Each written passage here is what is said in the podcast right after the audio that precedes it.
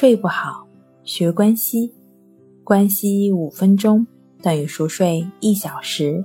大家好，欢迎来到重塑心灵，我是主播心理咨询师刘星。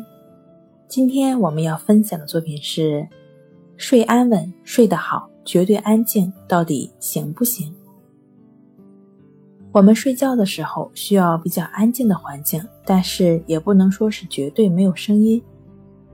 如果我们身处的环境异常安静的话，反而不太容易睡着。不知道大家有没有这样的体验？下雨天，窗外传来淅淅沥沥的雨声，我们反而更容易睡着。真正对我们睡眠质量造成影响的声音有两种：第一是持续的但没有节奏感的声音；另一种是突如其来的巨大声响。在我们睡觉的时候，大脑中接收声音的部分依然处于工作状态。不过，此时大脑会屏蔽掉一部分声音信号的接收，所以有时我们会感觉睡着了，什么也听不到。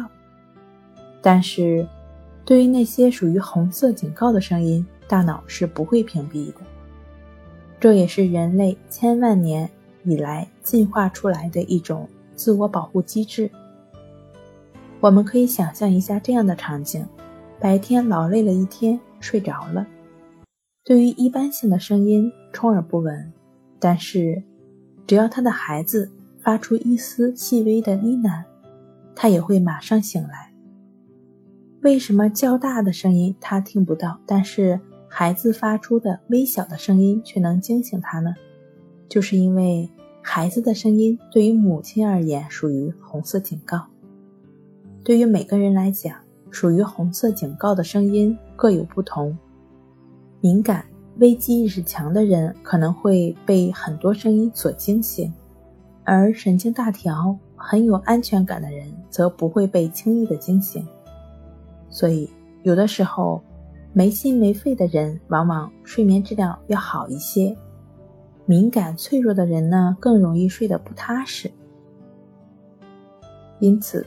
我们需要良好的睡眠环境，不必绝对安静，但是要杜绝发出各种的杂音和那些容易让人感到不安的声音，比如疾驰而过的汽车声、装修时电钻发出的尖锐的声音。